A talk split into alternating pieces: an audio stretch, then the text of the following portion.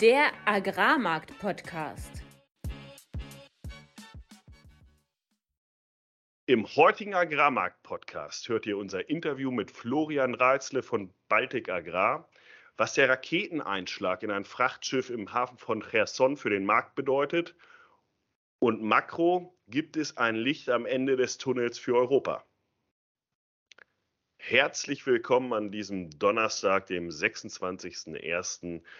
zu unserem vierten Agrarmarkt-Podcast im neuen Jahr. Es begrüßen euch wieder Philipp Schilling, das bin ich, Landwirt und etwa zehn Jahre im Agrarhandel tätig.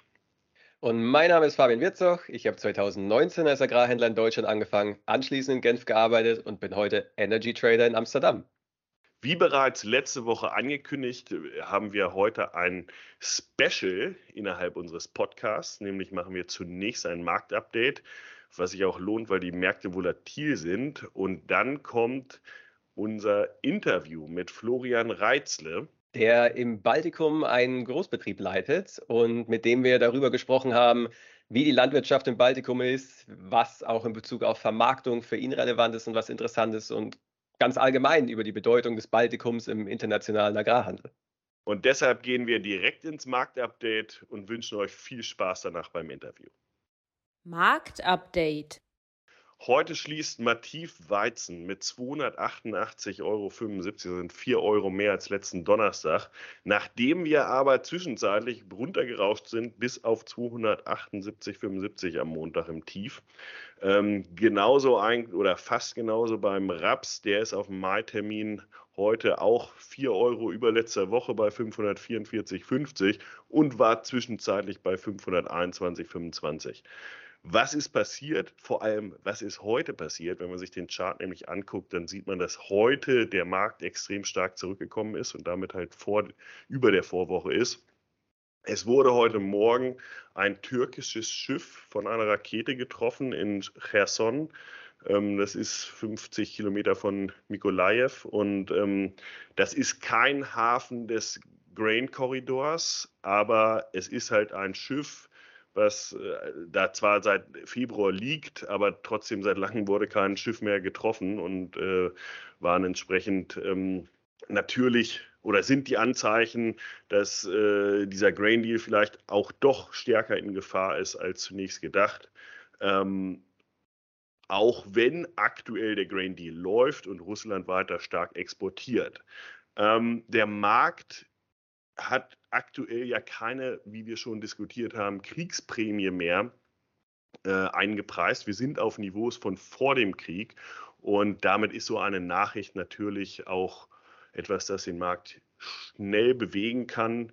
Ähm, gleichzeitig haben wir auch gestern gehört, dass Europa und die USA Kampfpanzer liefern in die Ukraine und einfach dieses Eskalationspotenzial vielleicht in diesem Krieg wieder neu bewertet werden könnte. Ich sage bewusst könnte ähm, und komme dann nochmal gleich darauf zurück. Was war sonst los? Ähm, wir äh, sind aktuell immer noch im chinesischen äh, Neujahrs, in der Neujahrspause sozusagen. Erst ab, nächsten, ab nächster Woche sind die Chinesen wieder am Markt und da sind auch große Erwartungen dran gestellt, inwiefern sie dann mit zusätzlicher Nachfrage zurückkommen. Öl, Fabian, dazu wirst du vielleicht gleich noch was sagen, ist ja auch unterstützt und die äh, Agrarprodukte insgesamt. Wir haben in den letzten Tagen auch einige Verkäufe an Unbekannt äh, in den Flash News gesehen aus, äh, aus den USA. Da wird vermutet, dass da vielleicht auch schon die Chinesen hinterstecken. Und damit haben wir zwei Effekte bereits, die den Markt jetzt ein bisschen wieder unterstützt haben. Und zusätzlich sind die angekündigten Regenfälle in Argentinien nicht ganz so stark gekommen wie äh, zunächst angekündigt. Auch in Brasilien ist es etwas feucht, was jetzt nicht positiv ist für die Sojaernte. Und damit haben wir eigentlich so ein, so ein Gemisch an News, die vielleicht nach diesem starken Abverkauf der letzten Wochen doch wieder auch für einen äh, Bounce gesorgt haben. Man muss allerdings sagen, mit diesen drei Bereichen Ukraine, China und auch Wettersituationen in Argentinien haben wir in den vergangenen Wochen und Monaten häufig gesehen, dass es kurzzeitige Aufwärtstrends gegeben hat, die immer schnell wieder abverkauft wurden. Jetzt kommen sie vielleicht alle drei aufeinander. Und man muss natürlich sehen, gerade was jetzt äh, China und die Ukraine angeht, wie signifikant das wirklich ist. Es spricht aber auch einiges dafür, dass da vielleicht einige versuchen, sich vor dem Wochenende nochmal schnell zu hatchen, also abzusichern. Wir wissen ja, dass die Funds beim Weizen relativ short sind. Und äh, was, wenn das Wochenende dann keine Neuigkeiten in gleicher Richtung, also keine Eskalation oder weiteres bringt und die Chinesen jetzt nicht wirklich mit großen Käufen in großer Menge kommen, könnte das wieder der Fall sein. Also Obacht hier, aber seit gestern gibt es hier ganz gute Unterstützung für den Markt. Und damit zu dir, Fabian. Makro haben wir vor allem gesehen, dass die Aktien ziemlich eine Party gefeiert haben. Aktien sind 3% hoch, amerikanische Aktien in Form des SP 500, während Euro, US-Dollar, Anleihen, Öl eigentlich durch die Bank unverändert sind. Euro ist ein halbes Prozent hoch auf 1,09, war da letzte Woche schon mal fast dran und ist jetzt seit einer Woche seitwärts. Öl kämpft auch um die Year-to-Date-Linie. Also wir sind jetzt genau auf dem Niveau, wo der Markt eröffnet hat am 1., am 2. Januar. Und ja, der, der, der Grund ist, dass auf der einen Seite die Zentralbanken eine Aktivität haben und auf der anderen Seite die Wirtschaft das Gegenteil macht. In der EU ist es, dass die Zentralbank schlecht ist. Knot von der EZB kam raus und hat gesagt, ja, wir machen noch mehrere 50 Basispunkte, Schritte 0,5 Prozent. Ähm, und gleichzeitig ist aber das Konsumentenvertrauen in Deutschland besser gewesen als gedacht. Die Einkaufsmanager-Indizes sind besser. GfK, also Gesellschaft für Konsumgüterforschung, vierter Monat in Folge nun steigend. Die Einkaufsmanager-Indizes den dritten Monat in Folge steigend.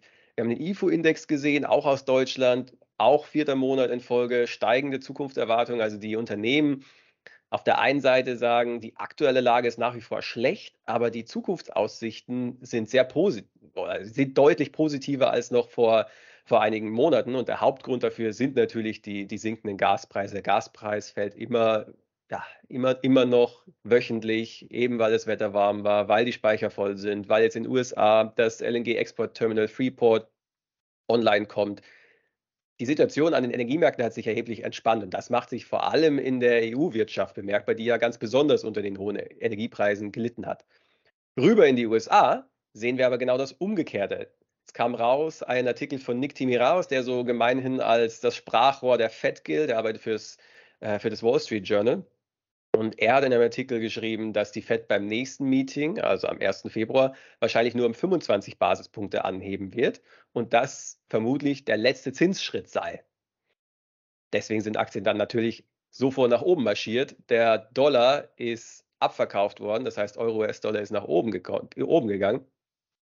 Aber kurz drauf kamen dann eben die Zahlen der Wirtschaft, die schlecht waren, nämlich dass die Einkaufsmanager-Indizes immer noch unter 50 sind, daher im Kontraktionslevel, im Kontraktionsbereich die Konsumentennachfrage macht den Unternehmen vor allem Sorge, dass der Konsument eben durch die hohe Inflation keine, kein Geld mehr übrig hat, um eben zu konsumieren. Das BIP war zwar über den Erwartungen, aber auch schwächer als im Vorquartal und die Arbeitslosigkeit dagegen ist tatsächlich positiv aus Arbeitnehmersicht, nämlich der, die Arbeitslosigkeit ist niedriger und es war tatsächlich auch der niedrigste Wert seit April diesen äh, 2022. Das heißt, äh, die Lage am Arbeitsmarkt ist nach wie vor angespannt. Aber das heißt auch, weil die FED sich auf vor allem zwei Dinge konzentriert, nämlich Preisstabilität und einen ausgeglichenen Arbeitsmarkt, dass wenn der Arbeitsmarkt nach wie vor angespannt ist, dass die FED weiterhin die Zinsen erhöhen wird. Also USA und Europa in sehr gegensätzlich. USA, die Zentralbank auf einmal weniger hawkisch, weniger auf Zinserhöhungen aus, während in Europa noch weiter auf die Tube gedrückt werden soll. Und die Wirtschaft dagegen bessert sich in Europa und in USA verschlechtert sie sich. Und jetzt ist die Frage, okay, wenn USA und Europa sich mehr oder weniger ausgleichen, was ist gerade in China los? Und das hast du bereits schon erwähnt, wir haben Neujahr in China, das heißt, dort ist jetzt erstmal überhaupt gar nichts bis auf äh, sehr regelmäßig oder sehr rege Reiseaktivität, die an sich ja bullisch für den Ölpreis ist, aber ja, diese, diese Sorge, dass sich die Wirtschaft in den USA jetzt tatsächlich abschwächt, drückt noch auf den Ölmarkt bisher und deswegen zündet er, zündet er nicht nach oben, aber weil eben die Wirtschaft sich in Europa aktuell aufhält oder die, die Frühindikatoren sich aufhellen, bleibt er, verkauft er auch nicht ab. Und das ist so dieses Makrobild, was wir aktuell haben, dass die, es, also ich, so wie ich das sehe, verziehen sich langsam die Wolken am Horizont. Es ist Licht am Ende des Tunnels zu erkennen. Jetzt ist erstmal äh, die Frage, die sich in den nächsten Wochen klären wird, ist das ein entgegenkommender Zug oder ist es tatsächlich der Ausgang? Und ich glaube, um, um das richtig einschätzen zu können und weiter auch ähm, immer wieder darauf reagieren zu können, müssen wir das weiter diskutieren, haben heute aber keine Zeit mehr dafür. Wir sehen auch, dass die aktuellen Ereignisse, was die Agrarmärkte angeht, auch nicht in direktem Zusammenhang stehen. Und äh, deshalb reicht es, wenn wir nächste Woche weitermachen. Und euch wünschen wir ganz viel Spaß bei dem Interview. Herzlich willkommen zu diesem Agrarmarkt Podcast Special. Heute begrüßen euch nicht nur Fabian Wirtschock und Philipp Schilling, sondern wir haben zusätzlich noch einen spannenden Gast bei uns, nämlich Florian Reitzle. Einige von euch mögen ihn schon von YouTube oder Instagram kennen. Er ist Landwirt und hat Agrarwissenschaften in Kiel studiert und mittlerweile schon viele Jahre als Betriebsleiter für Baltic Agrar in Lettland tätig. Und damit herzlich willkommen, Florian. Wir freuen uns sehr, dass du heute bei uns bist. Und für alle Zuhörer, die dich nicht kennen, stell dich doch gerne einmal vor. Ja, herzlichen Dank meiner Seite für die Einladung. Ähm, genau, mein Name ist Florian Reitzle. Ähm, ich bin geborener Landwirt, kann man fast sagen. Ähm, mein Vater ist schon Verwalter, der Sohn wurde Verwalter, geboren, ge geborener Landwirt, gelernter Landwirt, äh, gelernt sowohl in Süddeutschland auf einem Gemischbetrieb und dann der erste richtige Schritt in das, was ich heute tue, in der Magdeburger Börde, mein zweites Lehrjahr, was für mich wegweisend war, weil das wirklich klargestellt hat, ähm, Ackerbau im größeren Stile, das, das ist das, was ich machen will. Danach ging es für ein Jahr ins Ausland, nach Neuseeland, da mal Kühe gemolken, auch eine schöne Erfahrung. Ähm, und für ein halbes Jahr nach Australien, ähm, Landwirtschaft dort im sehr großen Stil, aber unter anderen klimatischen Bedingungen. Dann, wie Philipp schon sagte, Studium in Kiel. Während meines Studiums in Kiel war ich in den ersten Semesterferien zum ersten Mal auch in Lettland auf genau diesem Betrieb, den ich heute verwalte. Darüber bestand dann der, Kontakt und auch irgendwie Lettland hat es mir vom ersten Tag angetan. Dort habe ich dann die erste Ernte und Aussaat mitgemacht. 2013 war das. Dann zurück nach Deutschland, den Bachelor gemacht und ja, dann, dann war die Frage, wo geht's weiter? Ich hatte für mich entschieden, dass ich keinen Master machen möchte, sondern den Bachelor abschließen, weil ich einfach in der Praxis bleiben wollte. Dann habe ich hier meinen alten Kontakt angetickert und fragte ihn, hättest du nicht Arbeit für mich? Und ja, er hat mir einen Arbeitsplatz damals angeboten. Erst im ersten Jahr war das auf ein Jahr angedacht und ja, heute bin ich jetzt ins siebte Jahr in Lettland. Also, Verflixte siebte Jahr oder, oder immer noch happy? nein, nein, nein, nein. Ich glaube, glücklicher denn je. Und ich, ich hoffe, dass das auch noch langes Abenteuer und Erlebnis hier bleibt. Ja, wunderbar. Ähm, wenn, wenn, es um den Betrieb Baltic Agrar geht, wie kann man sich als Zuhörer den so vorstellen? Ist das äh, der durchschnittliche Betrieb im Baltikum? Was ist der durchschnittliche Betrieb vielleicht auch? Und äh, ja, auf welchem Betrieb arbeitest du? Genau, Baltic Agrar ist vor 20 Jahren gegründet worden von einem deutschen Landwirt aus Schleswig-Holstein, der dort seinen kompletten Betrieb verkauft hat und dann 2003, wir feiern dieses Jahr eben 20-jähriges Betriebsjubiläum, 2003 mit der ersten Aussaat begonnen hat. Ähm, damals mit 200 Hektar, heute reden wir über knapp 3200 Hektar.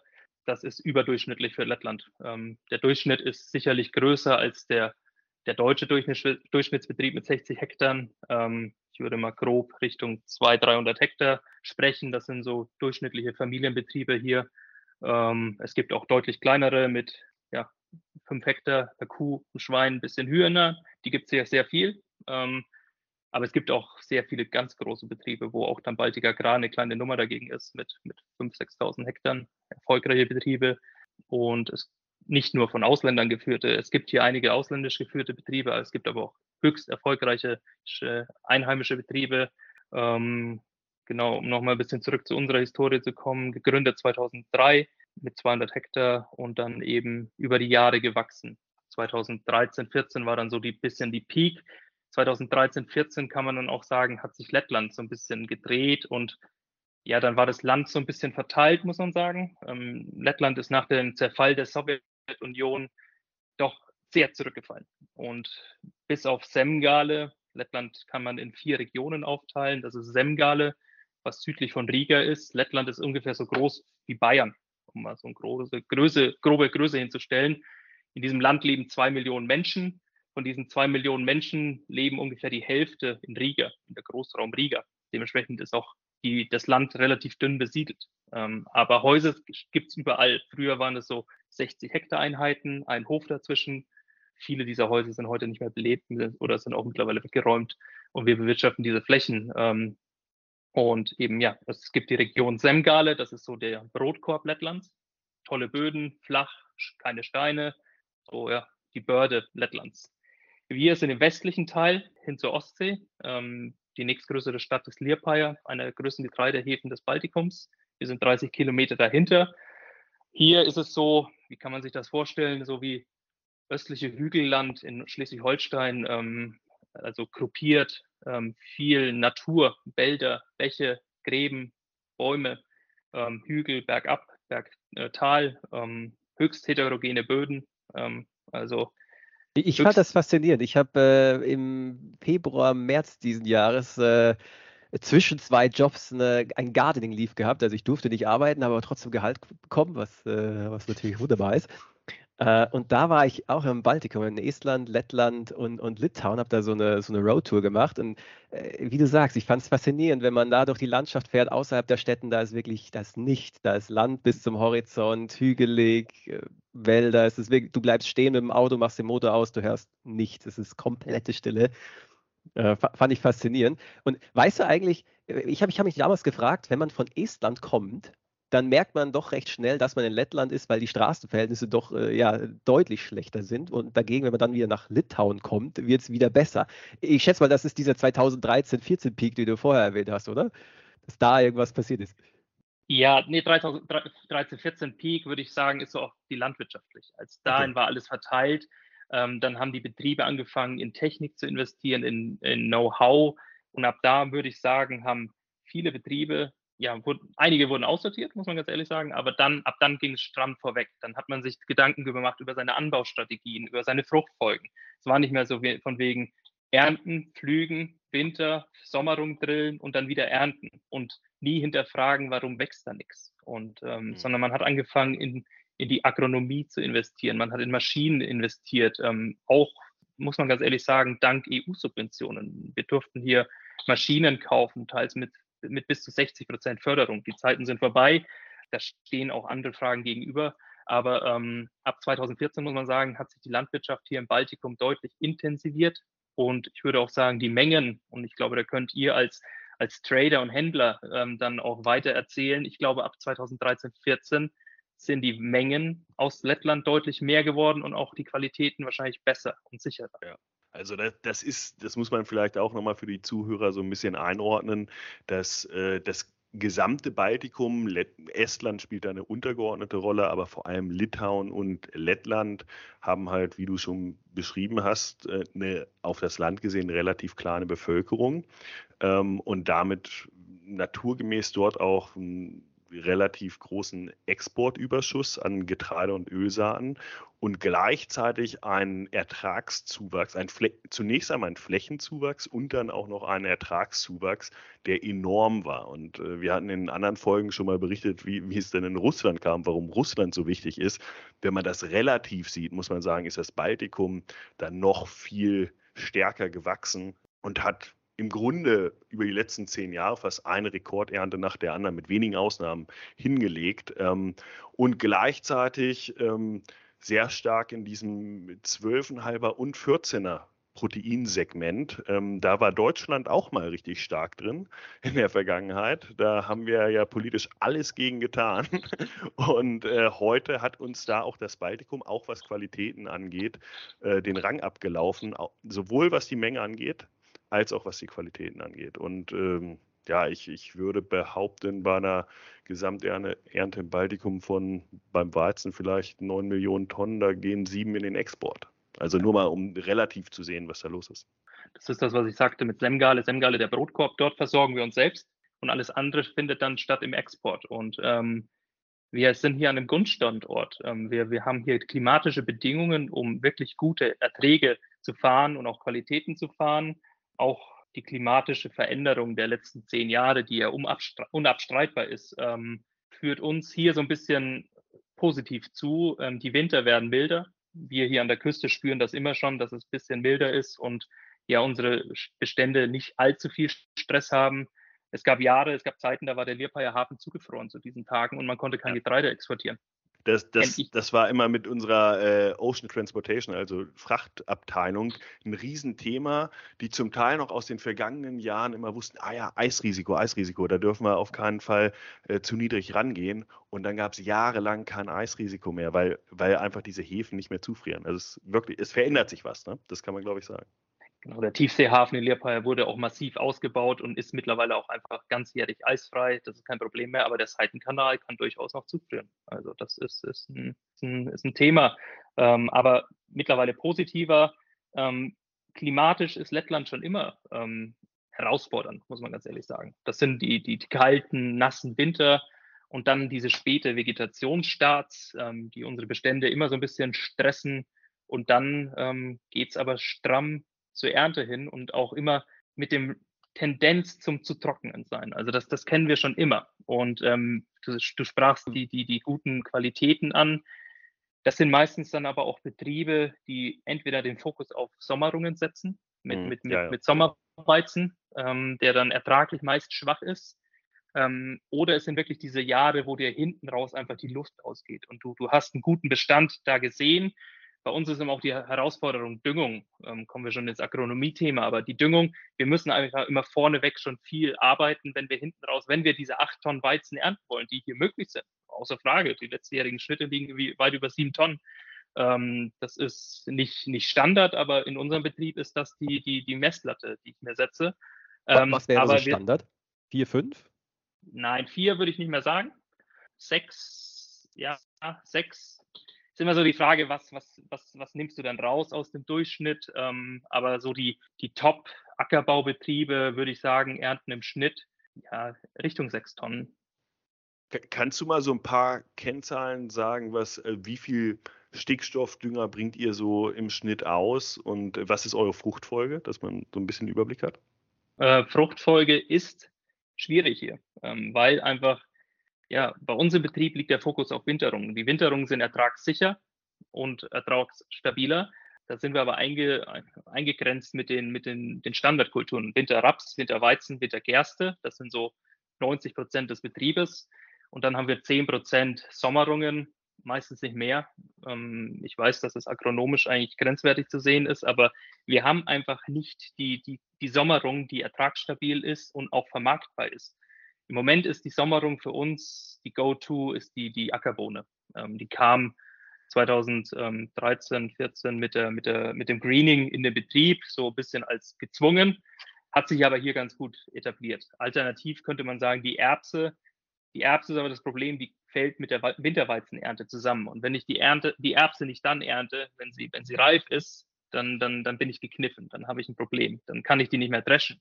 Gleichzeitig besteht aber immer das Risiko im Baltikum, dass wir einen Starkregen haben im August und wir dann Fallzahl verlieren im Weizen. Und der Weizen ist nun mal ja, die geldbringende Kultur neben dem Winterraps. Ähm, somit haben wir uns dazu entschlossen, keine Erbse, Ackerbohne. Ackerbohne steht ganz hinten in der Druschfolge, die Wintergerste ganz vorne. Die Wintergerste haben wir vor vier Jahren in Betrieb reingebracht mit ganz guten Ergebnissen, weil sie auch immer der Sommerung, die Sommertrockenheit schon immer ganz gut abpuffern kann für uns im Betrieb noch mal ein bisschen die, die, die Arbeitsspitzen entzerrt über das ganze Jahr, aber auch im Drusch hinweg.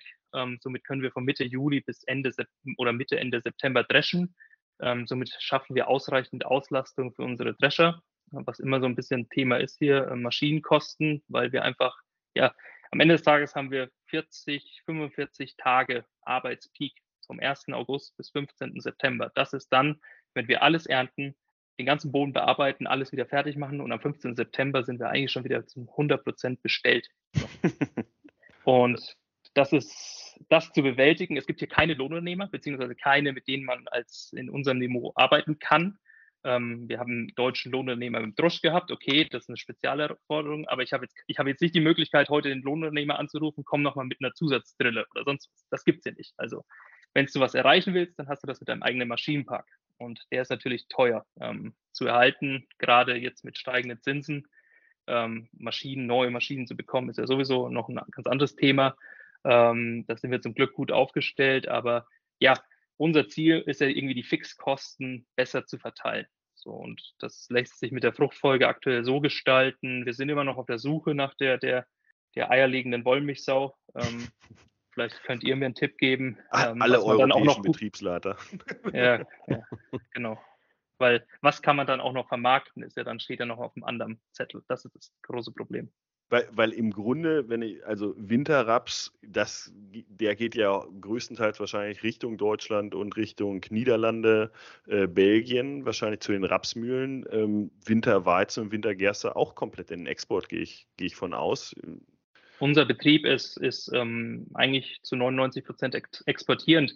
Unser Raps, ähm, die letzten Jahre vermarktet wird für eine ortsansässige Ölmühle. Wir haben eine 100, mhm. 120 Kilometer vom Betrieb Richtung Ventspils eine große Ölmühle, die auch wirklich eine große Menge im Jahr umschlagen. Mhm. Ähm, meines Wissens nach geht das die, die Ware ins, äh, nach Skandinavien, Schweden. Da kam auch immer noch eine, eine, eine Dieselpipeline aus Russland an, wo dann, dann noch der Bio-Anteil dazu ge, gemixt wurde und dann ging das Richtung Nordeuropa weg. Ähm, das ist natürlich jetzt Geschichte. Aber die, die Produktion des Öls geht weiter dort. Also das ist so unser Hauptthema, geht aber auch immer wieder Richtung Export an Deutschland, Rostock.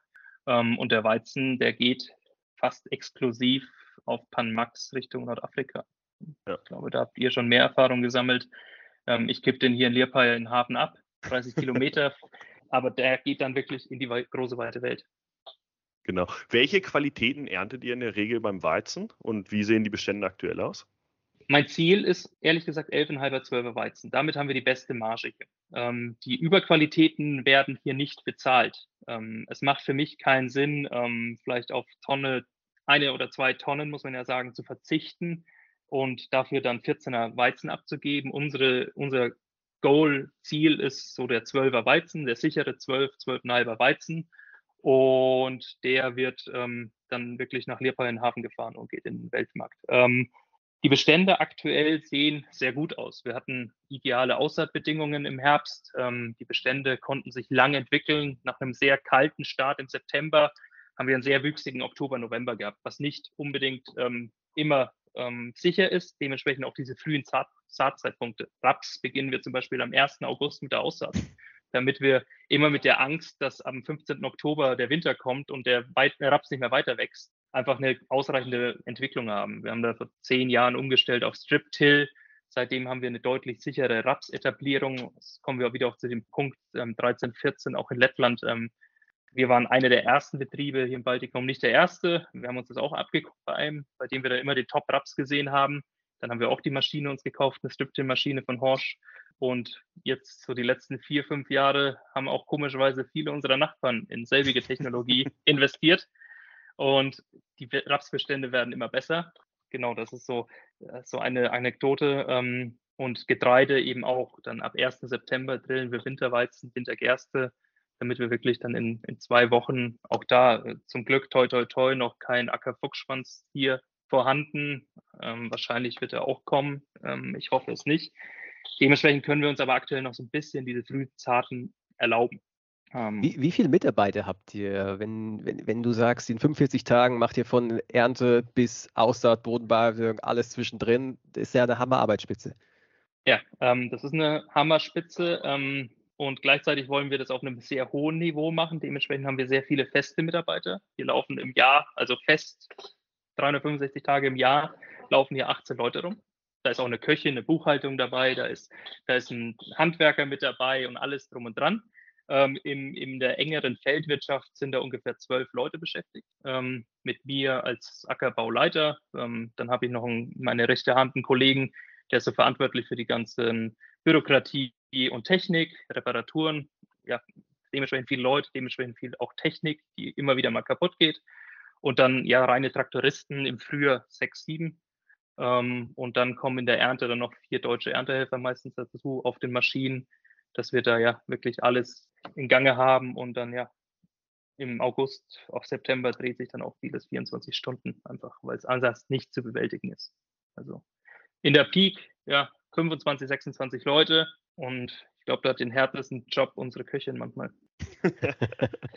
und den wichtigsten gleichzeitig. Ja, also 25 Jungs und Mädels bei Laune zu halten, ähm, halte ich, das ist herausfordernd. Also, ja. Wenn, ich, ich glaube, so ein riesiges Thema für, fürs nächste Jahr mit diesen extrem schwankenden Preisen wird ja auch, wer, wer kann eigentlich zu welchen Preisen noch den Markt bedienen. Und äh, ich glaube, jetzt nach, nach einer Phase von vor drei, vier, fünf Monaten, wo irgendwie kein Landwirt über Produktionskosten nachgedacht hat, weil jeder im Klaren war, weit über den 300ern spielt es keine Rolle. Ähm, kannst du uns sagen, wo ihr in etwa liegt, wo, wo Lettland in etwa liegt und ab wann es fürs nächste Jahr, gerade wenn man auch an Düngerverfügbarkeit, Düngerpreise denkt, ab wann es kritisch wird? Um, ähm, es gibt wahrscheinlich den lettischen Durchschnitt und es gibt uns. Ähm, unser Berater sagt mir immer, wir sind zu teuer. Ähm, also wir, wir, wir handeln Job, auch. Ne? Ja, ist so, ist so. Muss man, muss auch ganz ehrlich sein und man, man wird ja auch schnell betriebsblind. Ähm, aber ähm, man muss ja auch immer sehen, was wir dafür erzeugen und was, was wir dafür schaffen. Ähm, wir, wir reden hier Produktionskosten auf deutschem Niveau, muss man ganz ehrlich sagen. Ähm, einfach auch ja durch die Mitzahl der Mitarbeiter, durch die, die Maschinen, die hier rumfahren, ähm, die Technologien, die wir nutzen, sind aber jetzt auch ähm, gerade aktuell investitionsbefreit. Wir sind einfach gut vor. Wir können jetzt auch mal sagen, nein, brauchen wir nicht. Ähm, dementsprechend, ja, wir sind auf einem hohen Niveau. Dementsprechend brauchen wir auch die, die, die, ja, die Preise können wir leider, oder was heißt leider, können wir uns ja nicht aussuchen. An die sind wir gebunden. Wir sind aber so ein bisschen gebunden, auch diese Mengen zu produzieren. Also das ist so ein mhm. bisschen, ja, daran müssen wir uns ähm, orientieren. Schaffen wir aber durch unser gutes Team einfach auch und durch unser beständiges Team, die jetzt seit, ja, der Großteil, der Kern ist seit zehn Jahren und länger mit dabei. Ähm, und dadurch schaffen wir das einfach auch wiederkehrend zu schaffen, ähm, soweit es die, die Witterung natürlich auch zulässt. Aber das ist, haben wir ja gerade besprochen. Ähm, dafür haben wir die Maschinen und die Leute da, dass wir dann in den Peaks, wo was geht, auch wirklich die, die richtige Arbeit machen. Und ja, Dünger verfügbar. Unser Dünger liegt in der Halle kann dir heute komplett unsere Düngekosten nennen fürs nächste Jahr. Ähm, was wir machen werden oder können. Also ich habe 190 N je Hektar liegen. Ähm, Im Raps brauchen wir die gar nicht. Ähm, dementsprechend können wir da viel noch in Weizen umschichten. Äh, Im Weizen werden wir aber nie über die 200 gehen. Ähm, also irgendwie so 180, 190 N. Wenn wir jetzt Top-Bestände weiterführen, aktuell sehen unsere Bestände sehr gut aus ich hoffe, die, die, das werden sie bestätigen bis zur Ernte. Dementsprechend werden wir sie auch hochführen, dann eben auf 190, 200 N. Und ähm, beim, ähm, beim Raps sieht es im Moment auch alles sehr gut aus. Also aktuell die Ausgangsbedingungen könnten nicht besser sein. Wir hatten jetzt in den letzten sechs Wochen knapp 200 Liter Regen. Ähm, aktuell ja, ist es ein bisschen so eine Sumpflandschaft hier, muss man ganz ehrlich sagen, weil einfach auch die Vorfluten voll sind. Wir hatten sehr, äh, sehr trockenen Herbst. Ähm, wir haben ein Defizit, keine, keine Frage, aber wir haben jetzt das Defizit gut auffüllen können. Somit die Ausgangsbedingungen hier im Baltikum sind aktuell sehr gut. Ähm, für die nächsten zehn Tage ist jetzt wenig Regen gesehen, et, vorhergesagt etwas Frost, ähm, aber nichts, was jetzt einen Marktimpuls auf, auf ähm, Auswinterung geben würde, meiner Meinung nach. Und man dementsprechend. Man, man, denkt ja aus deutscher Perspektive immer so, wenn man auf die Karte schaut, irgendwie da oben im Baltikum, das ist schon fast am Nordpol. Also so ging es mir, als ich das erste Mal äh, auf der Karte geschaut habe, wo eigentlich Estland liegt. Ähm, dann war ich dort und es ging eigentlich. Es war immer so minus drei, um die null Grad, so im, im, im März.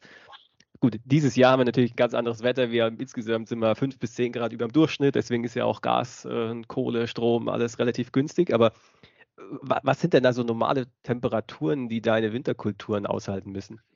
Ja, also minus 10 müssen sie abkönnen. Das, das, ähm, wer, wer, minus 10 Grad nicht ab kann, ist ein agronomischer Fehler, also gerade im Weizensortenbereich. Ähm, und da machen wir auch jährlich immer wieder mal Tests, wenn wir neue Sorten reinbringen.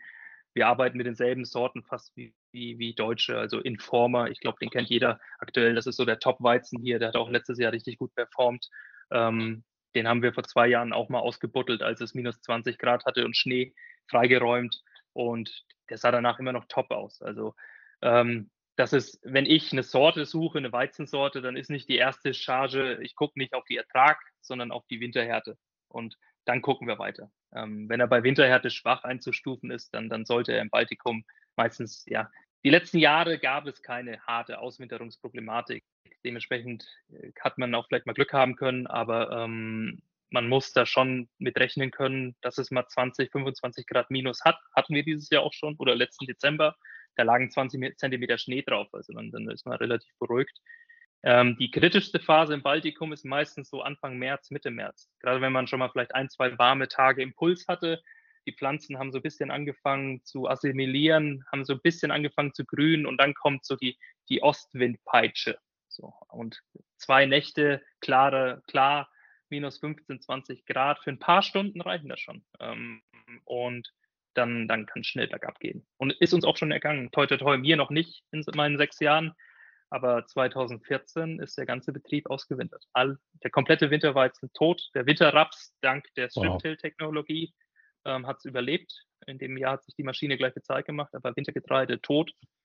Und dann kommt man einfach auf keine grüne Zahl mehr. Das, da kann man rechnen und tun und machen und will. Wenn man zweimal drillen muss, dann ist es vorbei. Naja, und vor allem, es bringt ja auch nicht mehr die Erträge. Kann ich mich aus Händlersicht noch gut daran erinnern, ja. weil da, da gab es dann auch sehr viel äh, Hochproteinweizen im Baltikum, weil da so viel Sommerweizen im Endeffekt dann genau. gestanden hat in dem, in dem Folgejahr. Ähm, oder in dem Jahr. Ähm, das heißt aber auch jetzt nochmal aus Händlersicht, also ihr düngt im Grunde auf Ertrag und ihr düngt nicht so sehr auf Qualität, auch wenn es jetzt pro Tonne gesehen 20 Euro extra gibt, äh, dann düngst du nicht bis auf den 14er auf sozusagen, sondern weil es das in der Regel erstmal nicht gibt und außerdem sich nicht lohnt? Nicht lohnt und die klimatische Bedingungen meistens gar nicht mehr zulassen, weil die, hm. diese Qualitätsdüngung Mitte, Anfang Juni, ähm, da ist es meistens zu trocken hier.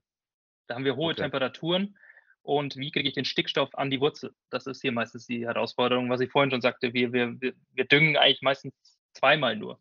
Also eine Startdüngung und dann eine, Schossergabe. Und ab dann ist es Glücksspiel. Ja, verstanden. Wenn wir generell noch über Vermarktung sprechen, ähm, wir hatten ja schon gesagt, ein sehr großer Anteil geht in den Export. Ähm, der Anteil, der nicht in den Export gibt, oder siehst du eine Veränderung auch in der Inlandsnachfrage? Wird da jetzt mehr Richtung Verarbeitung geschaut und ähm, bilden sich da Sektoren weiter, Stärkesektor ja, oder, oder Ja, Futter? genau. Ähm, es gibt ein großes Invest ähm, in der Nähe von Riga aktuell durch Latraps, das ist einer der größten, ähm, eine der größten Kooper äh, Kooperativen hier im Baltikum. Ähm, die bauen aktuell eine Erbsenstärkefabrik, mhm. investieren mhm. da mehrere hundert Millionen Euro. Das ist so jetzt das Größte, was aktuell stattfindet. Ansonsten nein. Also abgesehen von unserem Tochterunternehmen, mit dem wir ein bisschen äh, kaltgepresstes Rapsöl aktuell versuchen direkt zu vermarkten, wo sich aber die, die Mengen eher im Kilobereich abspielen als im Tonnenbereich, ähm, sehe ich aktuell wenig, wenig Entwicklung dahin zu, zu, zu mehr Verarbeitung im Land. Ähm, weil, weil wenn man so die Unterschiede, sage ich mal, auch zwischen Deutschland, auch wieder auf unsere Zuhörer so ein bisschen bezogen und, und dem Baltikum sieht, dann äh, hat man erstmal eine Veränderung in den Mengen gehabt aus dem Baltikum in den letzten 10, ja 20 Jahren im Grunde, aber vor allem in den letzten 10 Jahren. Und das Baltikum hat sehr viel der Nachfrage, die vorher auch zum Teil Deutschland bedient hat, abgenommen ähm, weil, weil das Baltikum die Qualitäten auch erfüllen kann. Zum Teil dann halt auch diese niedrigen Qualitäten anspricht, wie Algerien war dann auch zwischenzeitlich ein Thema, Marokko ähm, als, als Destination. Aber ähm, gleichzeitig halt nicht diese Inlandsnachfrage hat. Und wahrscheinlich muss man auch einfach sagen, bei den Zuwächsen an Erträgen ist es auch fast nicht möglich, da hinterherzukommen. Und es fehlt ja auch, muss man ja auch sagen, die Bevölkerung, die das letztendlich auch aufnehmen kann, weil ansonsten müssen ja die verarbeitenden Produkte genau. exportiert werden. Und die Bevölkerung ist eher schwindend, muss man ganz ehrlich sein. Also leider ist, ist Lettland ein wunderschönes Land, aber arbeitsgebertechnisch ganz schwierig zu sehen. Und der Großteil junger Letten ähm, wandert leider ab, ähm, geht nach Skandinavien. England war lange Zeit auch ein interessanter Standort. Ähm, Deutschland, viel, viele gerade meine Frau ist, ist Hausärztin, ähm, was die mir erzählt im Medizinsektor, da junge Leute zu finden, weil einfach viele junge Leute abwandern, weil mhm. sie mehr Geld im Ausland verdienen. Die viel Geld kommt dann vielleicht auch zurück und sie unterstützen hier Familie und sonst was, aber ähm, die, die, die lettische Bevölkerung wird nicht größer. Ist zwar eine relativ junge Bevölkerung, muss man sagen, und auch eine, eine, eine aktive Bevölkerung und denkt sich auch viel aus, aber ähm, viel verschwindet dann auch wieder im Sand und dementsprechend, ja, für uns als Betrieb sehe ich auch in naher Zukunft ähm, der Hauptaspekt ist Export. Und wie, wie sieht das bei euch auf dem Betrieb mit der Lagerung aus und den, in den Betrieben in der Umgebung? Müsst ihr dann in der Ernte jetzt auch immer raus oder könnt ihr das selbst einlagern, selbst finanzieren vielleicht? Ein Punkt ist, dass die lettische Ernte eigentlich zu 90 Prozent getrocknet werden muss. Zum einen, mhm. weil einfach ja die, die klimatischen Bedingungen so sind, dass es hier meistens dann ja abends schnell tauig wird, morgens immer noch ein bisschen feucht, aber auch ja oftmals auch vegetative Feuchte, aber der Termin drückt einfach. Die, die Pflanzen müssen, der, der, der Acker muss geräumt werden. Dementsprechend, ich würde sagen, unsere Durchschnittsfeuchtigkeit der Ernte ist so 17 bis 18 Prozent. Es wird aber gedroschen, solange es durch den Meter geht. Also es gibt auch Tage, 23, 24 Tonnen, was man noch nicht schon alles gesehen hat. Ähm, das ist leider manchmal oftmals eher Kalender dann Farming, als dass man wirklich wartet. Ähm, wir haben das seit Beginn des Betriebes die Möglichkeit, am Betrieb zu trocknen. Viele umliegende Betriebe haben die Möglichkeit zu trocknen nicht. Ähm, oftmals wird dann gewartet, gewartet, bis es dann zu spät ist und dann wird dann die schlechte Futterqualität immer noch nass geerntet und dann zum örtlichen Elevator gebracht und dafür viel Geld getrocknet. Das ist leider wirklich traurig. Aber auch da hat viel Umdenken stattgefunden die letzten Jahre und wird sehr viel in, in Trocknungstechnik und in Lagertechnik investiert. Oftmals ist es nur ein Trockner am Hof, wo man es reinschiebt, hinten kommt wieder ein Häufchen raus und das fährt man dann trocken, zumindest zum Handeln. Oder in den Hafen. Der Hafen nimmt ja nur, nur 14, 14 halber Weizen äh, Feuchtigkeit. Aber die örtlichen Elevatoren, die nehmen auch feuchtes Getreide, aber die ziehen dann auch richtig Geld ab. Also, genau, die, die haben ja auch vor zehn Jahren plus extrem investiert in Infrastruktur. Ich denke mal, ja. da, dadurch wird sich das ja auch so ausgebildet haben dann. Ganz genau. Wobei da ist schon, äh, ja, auch wenn es eine Genossenschaft ist, die, die arbeitet eher als, als, als, als Händler, meiner Meinung nach, ganz oft. Also das ist so. Ähm, welche, welche Firmen sind bei euch so aktiv? Wir, wir haben auch ein Händlerpublikum, das interessiert die vielleicht auch. Genau. Ähm, äh, hauptsächlich die großen Player sind Linas Agro, ähm, Scandagra, ähm, ja, Latraps, äh, Baltic Agro. Die meisten Händler führen zurück auf skandinavische Häuser. Also Dänen, hm. Schweden sind hier so eigentlich ähm, dem Handel untergeben. Deutsche direkt fällt mir gerade nicht ein. Also nur, nicht. Nur indirekt bei Baltic Agro, glaube ich. ja, genau. Nicht, ja. nicht, zumindest nicht offen auftreten als Käufer, im Hintergrund manchmal vielleicht. Ähm, das sind so die großen Häuser hier, die, die kaufen, mit denen auch wir arbeiten. Viele lettische Betriebe arbeiten eben auch mit Genossenschaften. Latraps da als erster zu nennen, der wirklich ja, eine große Nummer hier ist. Vax ist dann noch einer der, der Händler. Genau, wir haben uns auch mal schon versucht mit Eigenexport, mit Schiff nach Deutschland aber ähm, meistens ist es dann am Ende des Tages nicht, nimmt sich nicht viel. Ähm, ja. Bisher ist es einfach ähm, die, die, die großen Schiffe, das ist deren, deren Argument. Also die große Tonnage wegfahren, das macht den Transport viel günstiger als irgendwie so ein Ostsee-Cruiser mit 4.000, 5.000 Tonnen Maximum. Das, das, ist, das rechnet sich am Ende des Tages nicht. Nee, ich hatte, jetzt sind ja die Frachtraten alles schon wieder runtergegangen und trotzdem kostet, glaube ich, aktuell ein Handy, also 30.000 Tonner äh, Richtung Arak, also Niederlande, Belgien oder sowas, kostet aktuell 15 Dollar und so ein Coaster dann der Größenordnung eher 4, 5 kostet das Doppelte, so ungefähr. Ne? Also man hat einen erheblichen Nachteil und das ist die Marge am Ende, die die Händler dann auch anstreichen. Ähm, und für uns ist es ja dann auch, ähm, wenn wir über so ein 5000er reden, das ist dann ja doch schon ein erheblicher Teil unserer Ernte. Und das ist dann ein Kontrakt. Also wenn wir reden von, von, von siebeneinhalb Tonnen Weizendurchschnitt, die letzten Jahre eineinhalbtausend Tonnen, dann sind wir irgendwo bei 10.000, 12.000 Tonnen Weizen. Äh, wenn du dann ein 5000er Schiff machst, dann setzt du ja da schon 50 Prozent auf eine Karte. Ähm, ja. Hier vor Ort kannst du dann 500 Tonnen Kontrakte machen oder mal ein Tausender, aber du hast ja ein bisschen mehr Spielraum. Das ist eigentlich ein gutes Thema. Wie, wie vermarktet ihr? Also ähm, orientiert ihr euch an der Mativ als Future-Kontrakt oder sind die lokalen Preise doch sehr anders? Äh, was, was erlaubt euch vielleicht auch der Handel sozusagen zu machen? Ähm, wie, wie selbstständig seid ihr da? Wir hoffen, dass ihr dieses Interview genauso spannend fandet, wie wir es fanden. Und wenn ihr wissen wollt, wie es weitergeht, dann schaltet nächste Woche wieder ein, wo dann der zweite Teil kommt.